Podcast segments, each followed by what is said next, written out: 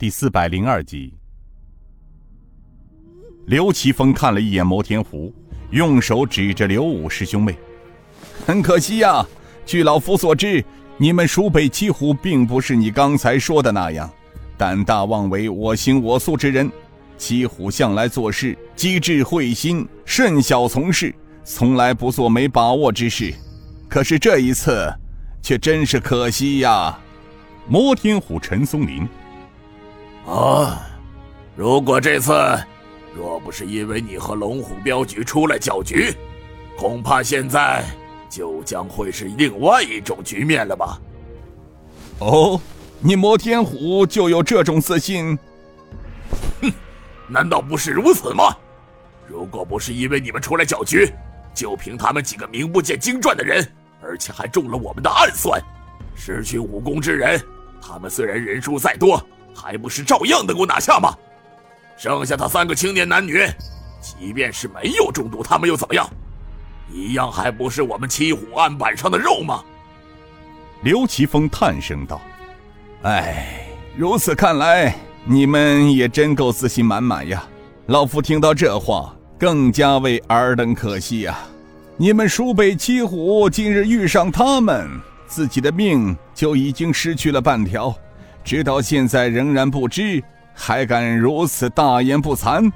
是啊，他们九位中毒的仁兄，并不是什么名不见经传的人物。你们当年应当知道他们哥几个的大名。老夫再告诉你，今晚即使老夫和周总镖头不出现，你们蜀中七虎，再加上湘西一妹穆成风及手下，也不会是他们的对手。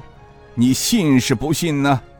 摩天虎道：“好，那倒要请教刘老爷子，他们到底是谁呀？”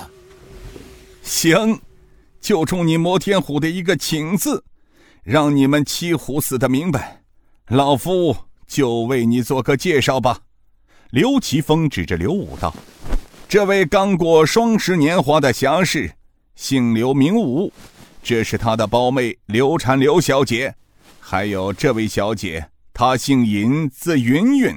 他们师兄妹三人，对你们蜀中七虎来说，的确是名不见经传。你们七虎当然从未听过他们的大名，在香树滇地区，他们是没有什么名气的。但是，若是在中原武林，他们却有着一个足令江湖中人闻风丧胆的门派，让黑白两道敬重。让江湖中人不敢轻易招惹的残剑门，他们都是残剑门中的弟子。这位姓刘的兄妹，你们从未见过，但他们的授意恩师却是他们的父亲残剑门郑老门主的师弟，断魂刀客刘正雄，你们该听说过吧？这什么？他们兄妹是是是残剑门的人？是是断魂刀客刘正雄的儿女。七虎惊得目瞪口呆，面如死灰。摩天虎上前一步问道：“刘奇峰不顾七虎的震惊，笑呵呵的又道：‘ 怎么你们不信呢？还有我们这位小妹妹，她也是残剑门的弟子。她你们大概不知道，但最近有一位新出道、名震武林的飞天神龙。’”你们大概不会陌生吧？他他他姓尹，难不成他他就是飞天神龙尹建平的妹妹？看来你还不算笨啊！七虎再次大吃一惊。你们几乎以为只要让其中人中毒之后，他们携带的数十万两黄金就成了你们的囊中之物？凭你们这种下三滥的手段和武功，能吃得下吗？还有他们这中毒的九位仁兄，哎，算了，冤有头债有主，还是让他们自己告诉你们吧。我老人家说的有些累了。刘奇峰说完，转身坐了下来，从腰间抽出粗大的铜烟锅，悠闲地装上烟丝，拿出火信，点燃烟锅，抽了起来。顾东平和其他兄弟站了起来，只听得顾东平一声悦耳的长笑：“ 抢我赤练蛇顾东平。纵横驰骋江湖三十年，一生杀人无数，从未像今日阴沟里翻船，栽了这么大的跟头。而这次还是栽在了你蜀北七虎的手里。今日若是让尔等活着离开，我神风九翼当自结于此。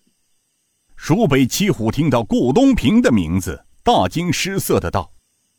天地九杀，翻云长刘应坤恨声道：“错了，我兄弟天地九杀的名字，早已在九年前脱离飞虎门的时候，长埋于地下了。现在我们改名叫神风九翼。”洪金宝大声骂道：“他奶奶的！大哥二哥，咱们神风九翼今日之恨是小，别的不说，就凭他们蜀北七虎。”为夺咱们的救灾银两，将此店老板一家老小、店里伙计上下十多条人命残忍杀害，他七虎罪大恶极。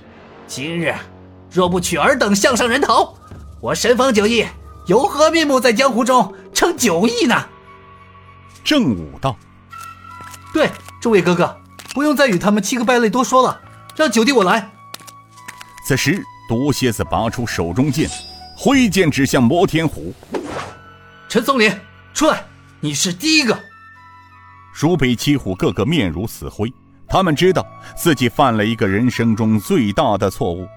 计划劫镖时，并没有把所有押镖的人了解清楚，只知道这趟押着数十万两黄金的人是飞虎门中的人。这没有想到，这数十万两的押镖男女中，不但是有飞虎门的天地九杀。